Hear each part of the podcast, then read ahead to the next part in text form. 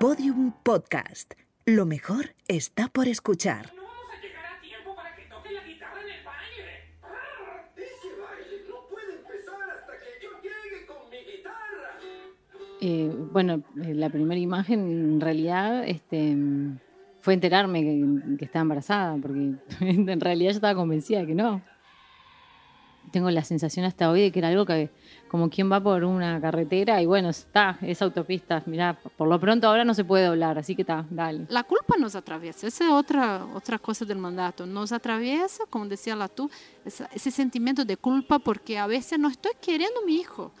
Lo odio en algún momento porque hizo todo mal o me dejó la casa así o no sé, como que me no dejó tiempo para mí, como no sé, hay como ese mandato de que los hijos son de las madres, los hijos son eh, cosas individuales de las familias y en realidad los niños necesitan mucho más que una madre para crecer y nosotras también necesitamos mucho más que nosotras para dar vida y para ser felices. O sea, no sé, hay como una cuestión así de que cuando uno está feliz, todo lo demás está feliz y a veces es muy difícil si lo que todo lo que tenemos desde afuera es como un ruido que te exige, que te exige, que te exige.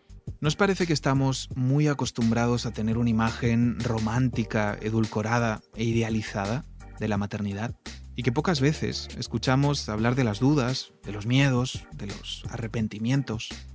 Desde una mirada muy personal, nuestra compañera Cecilia Osorio ha charlado con varias amigas y también con mujeres de su familia que atravesaron la experiencia de maternar. Mujeres que buscan romper con los ideales y estereotipos impuestos sobre la maternidad.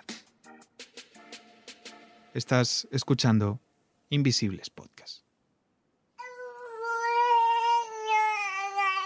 ¿Qué dijiste? A ver, repetilo. No. Ah, no. Ay, pásame con el elefante. Mm, ¿Cómo hace ese elefante? ¿Hace así? Hace. Hace cinco meses que volví de España. Y en este tiempo mi vida dio un giro de 180 grados. ¿Dónde tacata? ¿Dónde tacata? Pasé de vivir en Madrid a vivir en Montevideo. Y ahora mis mañanas son con ella. Cata es mi ahijada, la hija de mi amiga Jime. Desde que me fui a Madrid siempre me dijo que si volvía, ella me recibía por unos meses en su casa. Voy a poner algo que a ella le guste.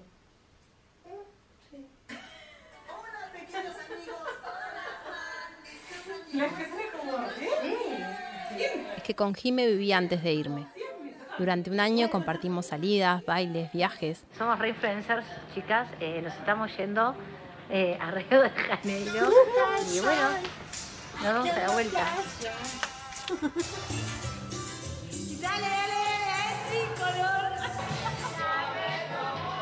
Hasta que un día yo me fui a estudiar a Madrid y ella decidió tener a Cata.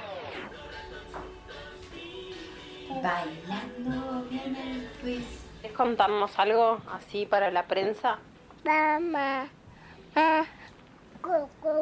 Durante meses hablamos mucho de nuestras elecciones y también de nuestras dudas. Lo mágico fue que cuando finalmente nos animamos, todo pasó casi en paralelo. El mismo día que ella fue a la clínica a inseminarse, a mí me llegó el correo con la confirmación de la universidad. Eso sí, antes de irme pude disfrutar los primeros meses de Cata en la panza. En ese momento la llamábamos Pequeña Pony y bromeábamos mucho sobre nuestras futuras charlas por Skype.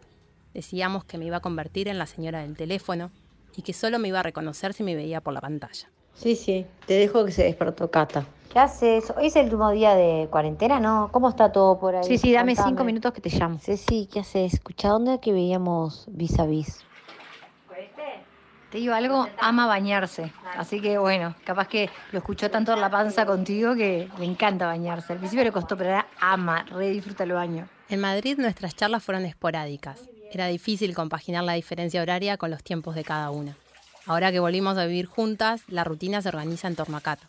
A veces Jime me llama por la noche para que la ayude cuando está enferma o me comparte alguna duda. Ceci. Mirá, vení. Y recién podemos hablar de corrido cuando Cata se duerme, durante la cena, en susurro, mirando alguna serie. Te lo voy a editar. ¿Eh? Eso lo voy a editar. Ah, ¿estás grabando? En este tiempo volvimos a hablar mucho. Si se inseminaría de nuevo, de cómo será Cata cuando crezca, si habrá reproches. ¿Te preguntan por qué decidiste ser madre soltera?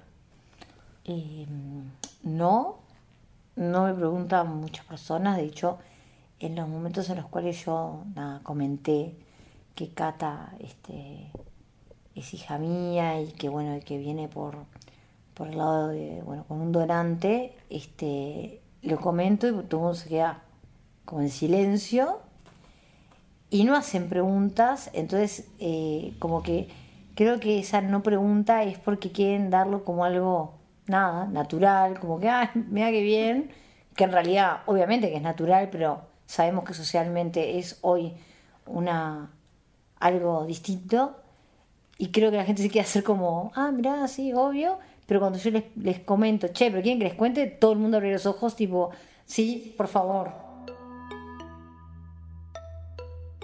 ¿Y qué le contás vos cuando decís, quieren que les cuente, qué le contás? Y bueno, depende del ámbito. Si es un ámbito ajeno, yo ahí les cuento, por ejemplo, que bueno, nada, que este, yo estaba soltera y tenía necesidad, la necesidad, no, tenía ganas tremendas de ser madre y realmente yo también tenía ganas de pasar por el proceso de estar embarazada, este, tener a, a Cata en la panza, sentirla este, y que sea un proceso de cero, que por suerte se dio.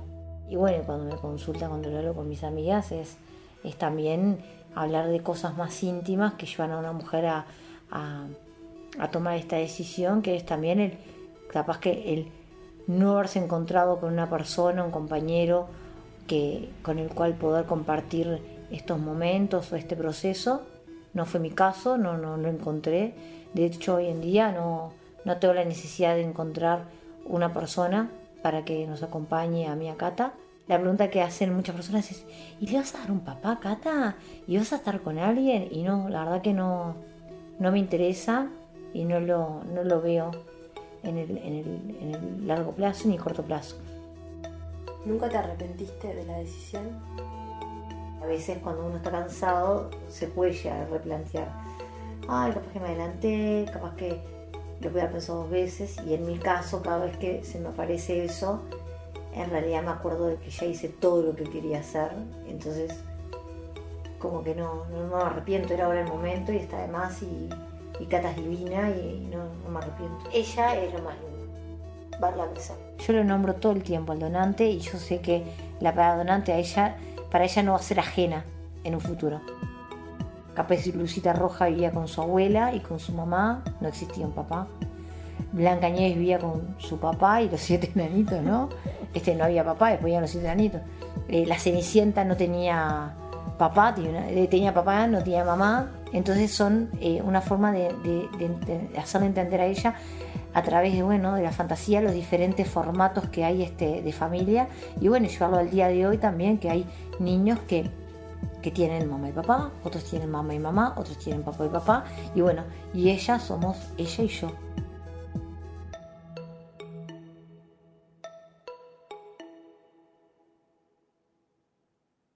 Oh. Uh. Papá. Papá. Yo sé que quieres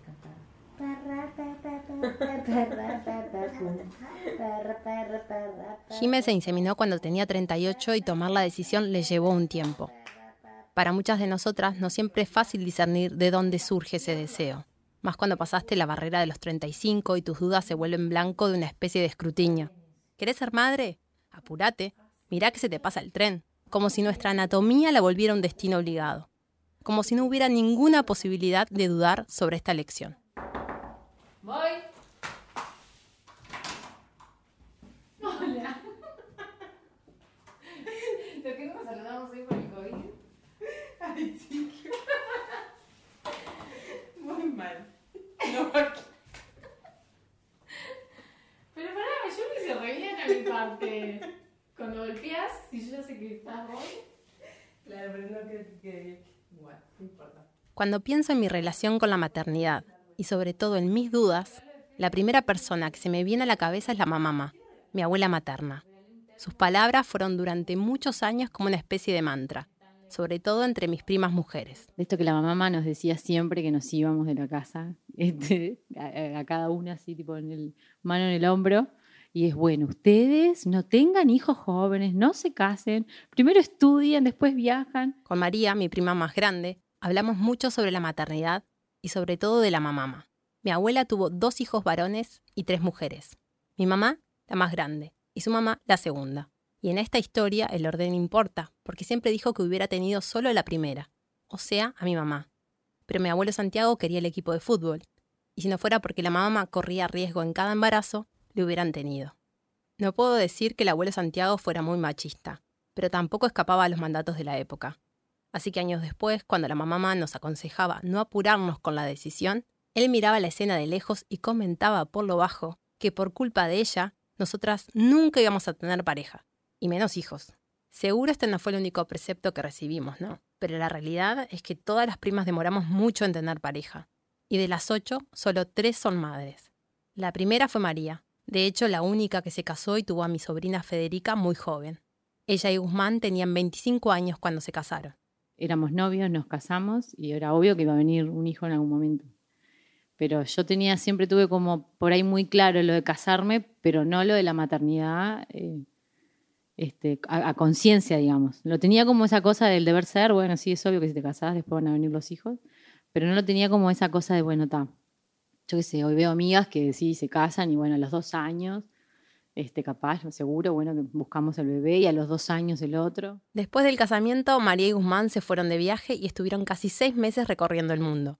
Cuando volvieron a Uruguay tenían varios proyectos. Arreglar la casa, retomar los trabajos. Incluso María quería cambiar de carrera dejar medicina y buscar otra que le gustara más. Pero todo se trastocó al mes de llegar, cuando se enteró que estaba embarazada. A mí la menstruación, que yo siempre fui como muy regular, se me había desordenado, así que dije, ta, no, pero me acuerdo de tener la certeza de que no. así que mi primer, mi primer encuentro con la maternidad fue el, resultado de, de, sangre que me dio la enfermera y que e, eso, que me acuerdo que ella, este, yo abro el sobre y no entendía lo que decía, y le pregunto, y ella me dice, no, yo no te puedo decir nada. Y pero yo quiero saber. Me dice, no, te lo va a decir tu doctor. Y me acuerdo la mujer, la cara de la enfermera, me hace una guiñada y me dice, pero felicitaciones. Ese fue mi primer, ella feliz y yo que me acuerdo que me sentí que, no sé, caída libre de un ascensor de 10 pisos que... Cuando María quedó embarazada yo tenía 18 y hasta ese momento nunca había escuchado a nadie hablar sobre sus dudas con la maternidad y menos dentro del matrimonio. Los relatos más cercanos que tenían eran los de mis tías o el de mi mamá, que solo hablaban de embarazos deseados. Eh, es que en realidad no, primero me costó mucho aceptar que estaba embarazada. Este, me acuerdo que, bueno, pobre, eh, esto me da como muchas cosas. Porque siempre, siempre mm, pensé que como yo no, no tenía no tenía esa felicidad que uno ve en la tele, este, o sí, o en las películas, que, ay, yo siempre sentí que en la medida que yo no, no había logrado estar feliz del primer momento, un poco le cercioné a Guzmán esa felicidad que él tenía. Guzmán estaba copadísimo. Pero Guzmán siempre fue, siempre con los niños fue, este, fue como re feliz. Entonces, una de las cosas que pienso ahora, de grande, este, 18 años después, este, lo pensé durante mucho tiempo también que claro, que al yo no, no estar copadísima con la idea, que, que a uno le imponen de, ay, bueno, vas a ser mamá, y, y, para lo que son nuestros mandatos era dentro del matrimonio, así que estaba todo bien, no había nada que, que era lo esperable. Bueno, se casaron, eh, son gurises jóvenes. Este, y siempre sentí que, que, como a mí me costó tanto, como que Guzmán eh, al costado ahí iba como remando o no pudiendo ser tan feliz como hubiera como capaz que él hubiera sido si, si, si yo me sumaba. Hoy puedo procesar eso que en ese momento ni ahí, pero yo sentía como una tristeza, como, como, como una desolación. Me acuerdo que escuchaba, el otro día la escuché, es una canción de Jorge Drexler, la de que sea lo que sea. Me acuerdo de estar tendiendo la cama y eso, ya embarazada y me miraba así de perfil en el, en el espejo del cuarto. Y me acuerdo de cantar esa canción que era, bueno, ya está en el, en el aire la moneda y que sea lo que sea. que sea lo que sea. Todos los altibajos de la marea. La llegada de Federica fue todo un acontecimiento en mi familia. Era la primera nieta y la primera sobrina. El día que nació la sala de espera estaba repleta. Nunca más un nacimiento reunió a todos mis tíos y tías en el hospital. Y creo que era tanta la felicidad que nadie pensó en ese momento cómo lo estaba viviendo María. Y otra cosa que uno ve siempre en las películas, este, que cuando nace el bebé y te lo ponen acá en el pecho, vos decís, es lo mejor que me pasó en la vida.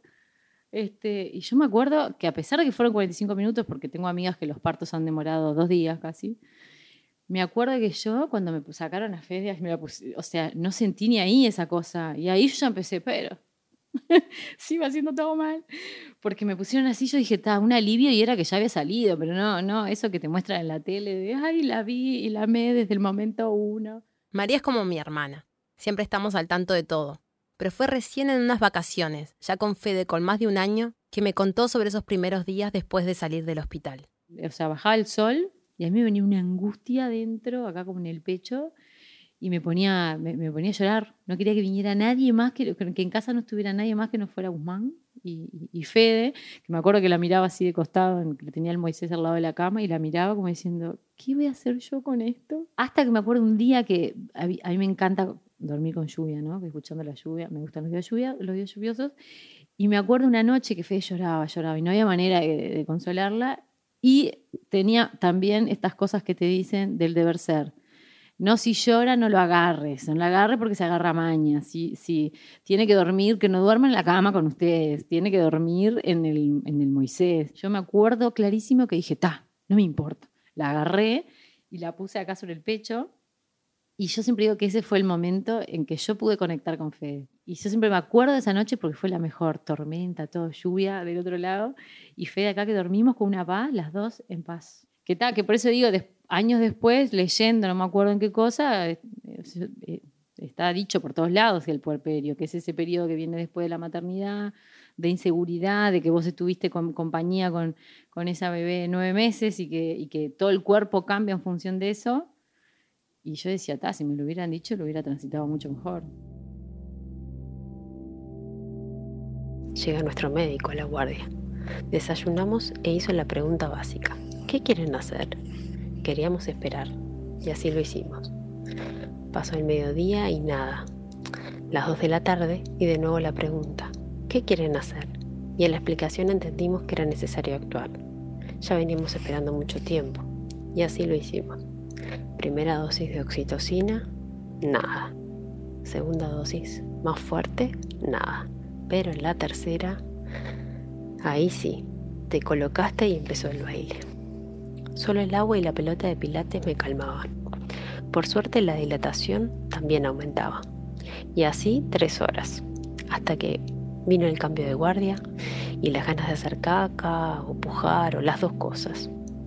Y ella, la doctora Curie, apellido de mujer grande tenía que ser. Contenta con nuestra decisión de no saber si era Diego Luna, preparó todo. La silla, la sala, las luces, el espejo y las personas y yo empecé a cantar. Te espero muy pronto al otro lado de la piel, al otro lado de la piel, te espero. Y ella cantó también, y tu padre sosteniendo. Y yo como una leona al parir, hice toda la fuerza que me quedaba. Un cortecito pequeño ayudó. Y a las 21.05 dijo, ahí está, y es luna.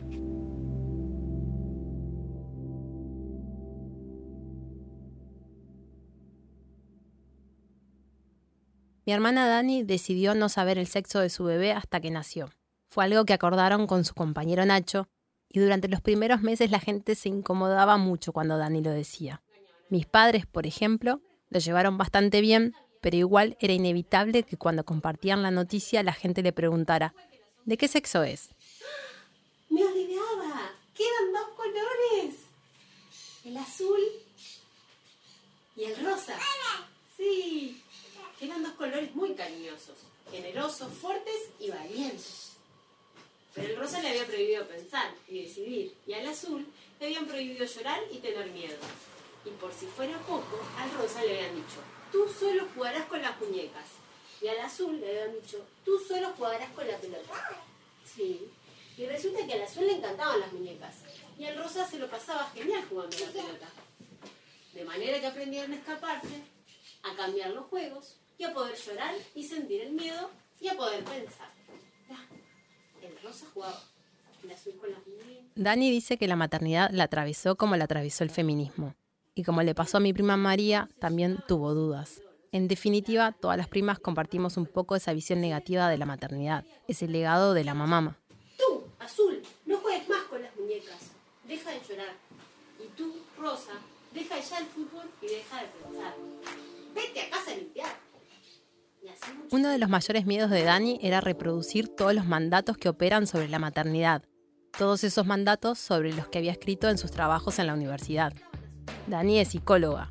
Después que terminó la carrera en Montevideo, postuló una beca y estuvo siete años estudiando en Barcelona. Su tesis de doctorado se centró en la economía de los cuidados desde una perspectiva feminista.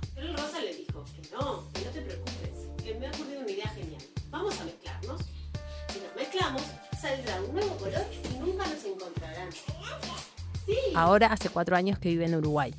Trabaja en la universidad y divide su día entre preparar y dar las clases y el cuidado de Luna, que tiene un año y medio y todavía toma teta.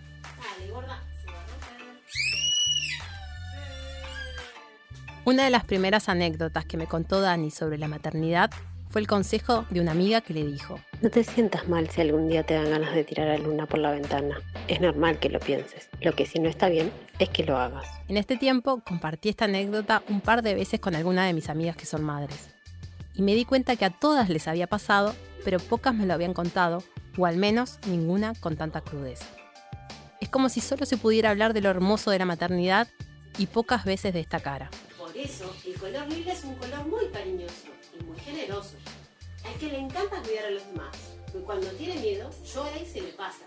Y además juega al fútbol, y a las muñecas, y a todo lo que le da la gana.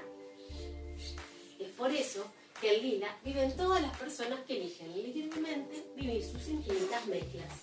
Y colorín colorado, este cuento se acabado.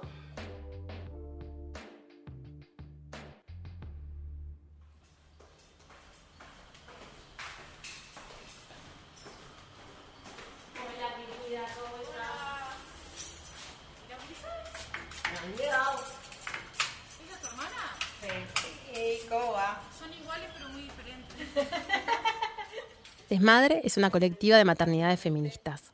Se reúne desde hace casi tres años habitualmente en plazas o parques. Mi hermana Dani empezó a participar a los pocos meses de tener a Luna. Todas son mujeres feministas que comparten sus formas diversas de maternar y a la vez buscan desarmar los mandatos sociales que atraviesan sus experiencias. El espacio se define como una colectiva viva, abierta y en construcción. El día que nos encontramos en el parque, además de Dani, estaban Gaby, Ceci y Andrea. Y faltaba poco para fin de año. ¿Qué hago entonces? ¿Te hago un abrazo así? Yo he tenido cuidado de evitar todos los espacios. Por esos días Argentina discutía en el Congreso la legalización del aborto y en Uruguay, por la cercanía, el tema estaba también súper presente. En el Facebook de Desmadre un posteo decía, ni una sola muerta más por aborto clandestino en América Latina. Y enseguida pensé en el conflicto que muchas veces se plantea entre la idea de ser feminista y la experiencia de maternar. Durante mucho tiempo fue un tema tabú dentro de los feminismos que veían a la maternidad y a la crianza solo como una fuente de opresión del patriarcado. Y lo primero que nos conectamos con feminismo es justamente ese lugar que no queremos habitar, esa igualación madre-mujer. Yo no quiero, para mí, esa, ese quepe de todos los mandatos y es una forma de entrada al feminismo que me parece muy común a, a nuestra generación. Pero cuando nos toca maternar, ¿y ahí qué hago con eso, no? Para mí como una de las cosas que me gusta más de juntarme con madres feministas es como eh, no tanto esto de establecer eh, como ciertas eh, prácticas de lo que está bien y lo que está mal de ser madre, eh, no las tenemos, no sabemos, es una pregunta que nos estamos respondiendo, a mí eso me encanta, como hacernos preguntas todo el tiempo. Hay cosas que sí que tenemos claras, pero hay otras que no tanto, pero eso, ¿no? Como el, no establecer la- la- las, las reglas o las normas de lo que es ser una madre feminista. Tenemos diferentes experiencias, muchas veces nos pasa que nuestra idea no es como muchas veces se dice dividir la lucha, sino complementar y potenciar las diferentes experiencias y que esas pudieran sumar a, un espacio colectivo y a una voz más fuerte. Unos días antes del encuentro, Dani me prestó el libro Mamá desobediente de Esther Vivas, una lectura muy compartida entre las madres feministas. En uno de los capítulos, Vivas dice, la maternidad absorbe, abruma, y se pregunta, ¿cómo poder gozar y aprender de ella sin quedar reducida a madre o madre de? Y quería saber si a ellas les había pasado, si habían sentido esa pérdida de identidad. Fue el doctor que me llamó de madre, ¿no? La primera persona que me llamó de madre fue mi hijo, fue el doctor, que yo no lo conocía. No me llamó de Gabriela, no me preguntó mi nombre. Ah, mamá, madre, hola, ¿cómo está, madre? ¿No? ¿Está contenta? Muy bien, bienvenida al mundo. Otra cosa que me, me incomodaba era que la gente me felicitaba, porque yo estaba embarazada. Yo decía, ¿por qué me felicitan? ¿Por qué no preguntan, ¿estás bien? ¿Querías? No, da por hecho que estás feliz yo qué sé, puede ser que esté buscando el embarazo, puede ser que no esté buscando, puede ser que, eh, no sé, se da por hecho que tal, el embarazo ya nos va a traer la felicidad del mundo y no necesariamente. Eso también como lo veo un mandato muy fuerte de que tenemos que estar feliz y hay un peso sobre nuestro cuerpo de los primeros meses que es real, es real. Yo me acuerdo cuando amamentaba, pensaba, pa, me siento una vaca, de hecho, eso, ¿no? De mamentar, de leche, leche, leche, y hacía cuentas. Eso es un trabajo hay turnos por la mañana, turnos por la tarde, turnos de madrugada. Podemos así hacer esa metáfora de un, es un trabajo, porque no tengo que dejar de dormir para el otro, todo para el otro, ¿no? Todo bien que lo amo, pero eso, eh, estoy aprendiendo a amarlo. No es que nació y ya lo amo, es un aprendizaje, es un vínculo que se crea. Entonces también ese amor se crea. Y a veces es difícil también, eh, no sé, como que ese, ese, amor tiene que también permitir momentos no, no, no tan queridos. Entonces a veces, bueno, no queremos esa criaturita linda, pero no la queremos, estamos en un momento bajón y tenemos que quererla. Entonces nos sentimos culpa porque no estamos queriéndola. Entonces, está, y ahí la medicina ya en cuadro bueno, está la depresión postparto. Sí, yo ahora hablando esto del síndrome de postparto, no sé en realidad si existe. A mí lo, que me parece es que en realidad estamos solas.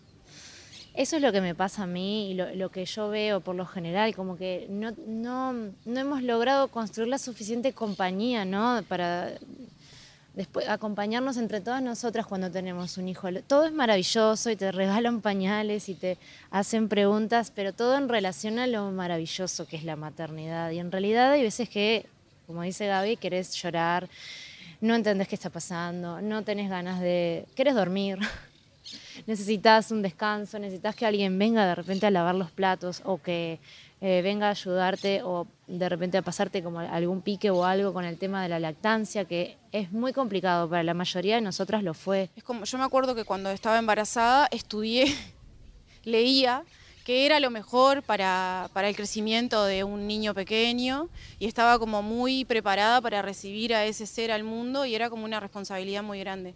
Y después te das cuenta que hay un montón de cosas que van a fallar, que tú misma vas a fallar y que te las en un momento te las empiezas a perdonar porque no queda otra, ¿no? Es como esto de poder sanar eso que, esa vara tan alta que pusiste de todo lo que deseas para tu hijo, porque como lo amas tanto, tiene que estar todo bien y a veces no está todo bien. No solamente el amor va a hacer que eso esté todo bien. Ese día hablaron mucho de la exigencia, la frustración, la culpa. Son sentimientos que atraviesan la mayoría de las mujeres que maternan pero es común que no lo compartan por miedo a ser consideradas malas madres. En mi caso, trabajármelo en términos también de una formación judio-cristiana, muy cristiana católica, apostólica romana, perdón, muy fuerte, y eso también hizo mella como en esta cuestión de la culpa. Pero para mí fue fundamental el compartirlo como, como algo que descomprimió como esa presión de, de, lo que debía ser y suceder. Como hay una comprensión de la realidad de la otra mucho más aceptada, eh, una empatía ahí que se da por, por la realidad que compartimos. Y eso ayuda también a aliviar un poco la culpa. No sé, la sexualidad también. a veces es cero sexualidad postparto. Para otras fue, wow, le, le vino mejor. Y, y cómo también compartiendo esas distintas realidades que nos pasa, nos ayuda a entender, ta, entonces todo bien que para mí fue cero, porque a ti también te pasó, entonces está bien. No estoy entonces ya sexuado por toda mi vida. Como, y después, bueno, no, para ti fue distinto, pero para ella te fue, fue igual. Como que eso, ese espejo que nos hacemos me ayuda, me parece trabajar también esa culpa. A mí me pasa, yo estoy como todo el tiempo eh, como viviendo la culpa, será porque soy culposa. Lo que sí es cierto, esto que dicen de cuando lo, ponemos en común, ah, sí, siento culpa, es culpa lo que estoy sintiendo y ahí como que siento como alivio, ¿no? Esa es la sensación que me da a mí. Como de, ah, está, estoy, está. Y otra cosa que me sucede a mí, eh, en mi caso yo vivo con mi, mi pareja, con mi compañero y tenemos eh, compartido el cuidado bastante. Em, pero yo logro que él logra desprenderse cuando él se va a jugar al fútbol o cuando él logra desprenderse eh, de que tiene un hijo. Yo lo- a veces siento que como que estoy siendo madre aún cuando estoy también jugando al fútbol o, o haciendo danza que me gusta hacer, sigo como que estoy siempre pendiente de él. Ahí yo noto como una diferencia que es media clave entre el padre y la madre, por lo menos en mi caso, que, que tengo una pareja varón y compartimos cuidados y todo, y, incluso de parte de él, eh, que me dice, desligate, andate sin el celular, eh, a- eh, anda, anda a disfrutar con tus amigas, y yo no, no, no, como que me, me cuesta mucho soltar a mí eso. El trabajo de cuidar todavía recae mayormente en las mujeres. Somos nosotras las que asumimos esta responsabilidad a costa de nuestra autonomía y desarrollo. Y en Desmadre es un tema del que hablan mucho. Sobre todo piensan cómo romper esa trama que reduce al cuidado solo en la esfera privada y de forma exclusiva a la mujer. Esa discusión se, se viene dando desde los feminismos y ah, como que nos, nos ayuda a ubicar eh, la maternidad en ese lugar de trabajo eh, reproductivo y esencial para la vida humana. Y reconocerlo y como necesario, como algo que no solo hago por amor, ¿no? como ya circula mucho, como sí, lo hago porque también es necesario y, y es para la sociedad. Creo que una de las cosas que es más difícil como de instalar y es una cosa que venimos discutiendo entre nosotras es como cómo pensar esto de los cuidados más allá de nuestros vínculos como privados, ¿no? Cómo romper esa frontera entre lo público y lo privado y no solo en esa trama con otras amigas, amigos, compañeras que, que, que ayuden a sostener, sino también como en nuestros ámbitos de participación política, de trabajo productivo y demás, se pueda generar esa otra forma de sostener eso, cómo se reorganiza eso, cómo pensarlo de otra manera, porque está, porque forma parte de esa cotidianidad de muchas este, de muchas personas y que, y que a veces se hace insostenible poder seguir participando. Me parece que esa es como también otra, otra cosa que, que un poco venimos discutiendo entre nosotras, pero donde también hay un, un pienso sobre eso, que, que en general pareciera que en esos espacios capaz que está un poco más resuelto y no, y tampoco. Y después es cómo resolvés las otras partes del trabajo de cuidados, o sea, del trabajo doméstico en la casa, que no es solo el cuidado, capaz que en el cuidado es más compartido, pero después tenés que resolverlo ¿no? el trabajo en general. Entonces, como ahí, para mí por momentos se vuelve una tensión y es como que a veces te terminas convirtiendo en una gestora de cuidado, ¿no? Como, como gestionar el cuidado y, se complica un poco el tema pareja, pareja. Bueno, yo tengo una experiencia un poco diferente. En realidad yo no comparto la crianza, o sea, no, no vivimos junto con el padre del niño. Pero eh, hay una división que claramente no es equitativa. El padre que está para afuera o lo ven pasear un día y es como tremendo padre. O también me ha pasado de que me acompaña a lugares, lugares que yo gestiono. Vamos a ir a tal lugar, pero porque yo llamé por teléfono, porque tiene que hacer tal cosa, no sé qué. Él va y está parado ahí. Escuchar que me digan, tú no valoras lo suficiente esto porque está, es un padre presente. Para mí, eh, ser un padre presente es otra cosa, entonces como que a veces me ha pasado de eh, soportar la situación, callada la boca porque si no estás loquita, o de, después de, después de tantos años, empezar a responder cosas, no, pero en realidad, mire, compartimos así. Yo tengo que elegir mi vida y programarla en función de la agenda de mi hijo. Los padres varones, y en este caso es al revés. Eh, yo programo mi agenda y mi hijo entra en el tiempo en el que cabe acá. Y, claro, a mí me llenaba de furia, de frustración, de agobio, de un montón de cosas que trasladaba a otros espacios de mi vida de maneras crueles. Hasta que dije, está, yo tengo que soltar esto, fumármela y dejarlo. Dejar que esto suceda de determinada manera y hacer evidente que las cosas son así. Eh, pensar que lo que se da es de esta manera, pero que esto no es una crianza eh, compartida, ni igualitaria, ni lo que yo deseé, ni lo que pensé que iba a pasar con un militante de izquierda, ¿no? Porque el padre de mi hijo es un militante de izquierda y uno imaginaba que en realidad las cosas, co- tanto hablábamos de la igualdad y la revolución, que la revolución iba a empezar en casa y no empezó. Terminó ahí, así. Bueno, ya, y y lo último es como, si, si ustedes tuviesen como que definir la maternidad, ¿qué, qué dirían? Si yo les digo maternidad desde su propia experiencia, maternar, maternidad, ¿qué, qué, qué es lo que primero piensan?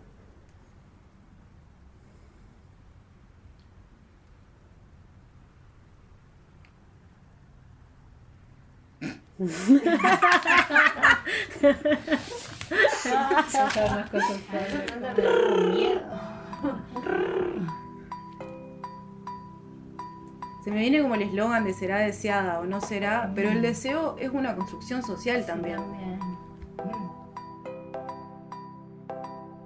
Muchas veces decimos, elegimos ser madres, pero ¿hasta qué punto lo elegimos? ¿O no es algo que, que lo traemos como esto, como un mandato? Es difícil definir la maternidad, así como tú lo preguntas, porque en realidad lo que establece una, lo más cercano a un concepto de maternidad es el patriarcado.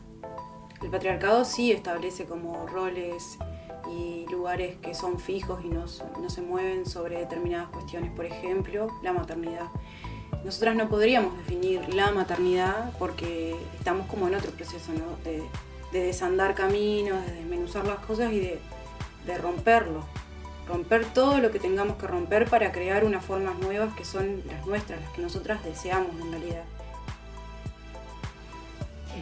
Una cosa que me viene es el, el desmadre, como el que viene de este río que desborda su cauce. A mí me viene como pensar desde ahí, de desarmar más que volver a armar. Gurisas, gracias por la charla de ayer.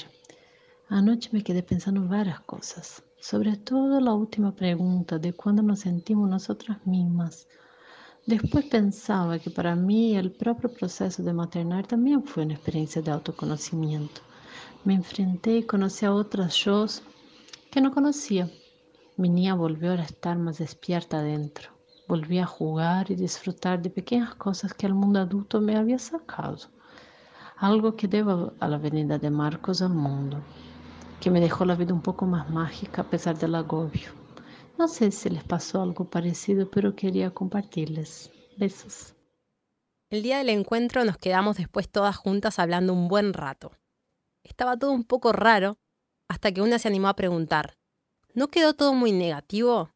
Parece que no quisiéramos a nuestros hijos. Y bueno, así como llegó el primer texto de Gaby, al otro día llegaron otros. Creo que ayer nos quedamos con ganas de decir estas cosas.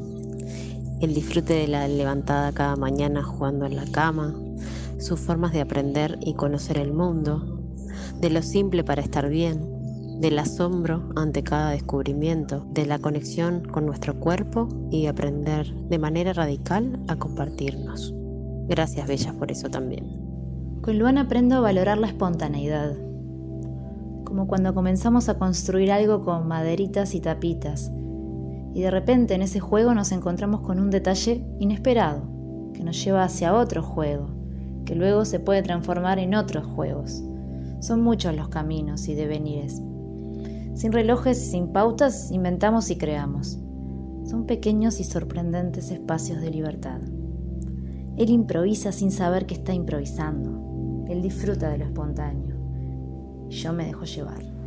A mí mi hijo me enseñó a vivir y disfrutar la vida de otra manera. Me llevó a observar detenidamente a alguien en diversas circunstancias para entender lo que le hacía feliz. Me enseñó a crear herramientas, situaciones y detalles que le hacen feliz. Y sobre todo, me enseñó a buscar la vida, la alegría, a conectar con el arte, la música, los sonidos y la vibra de felicidad que circula en muchos lugares. me puso ahí y me hace muy feliz cuando compartimos su voz, porque a él le gusta lo bello y a lo bello nos lleva siempre. Es como encontrar otras formas de decir no odio a la maternidad, sino lo que el patriarcado hizo con ella.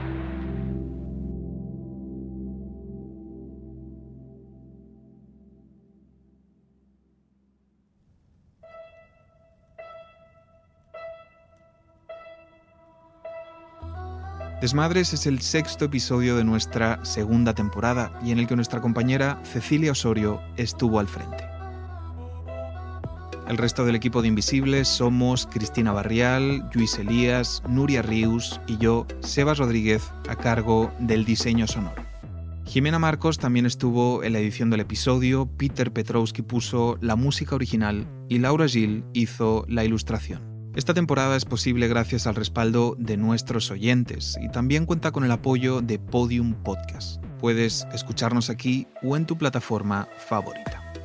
Aquí contamos historias al margen y desde los márgenes. Para saber más sobre nosotras, visita nuestra página web invisiblespodcast.com y síguenos en nuestras redes sociales. Estamos en Facebook, Twitter e Instagram. Mil gracias por escucharnos. Somos Invisibles.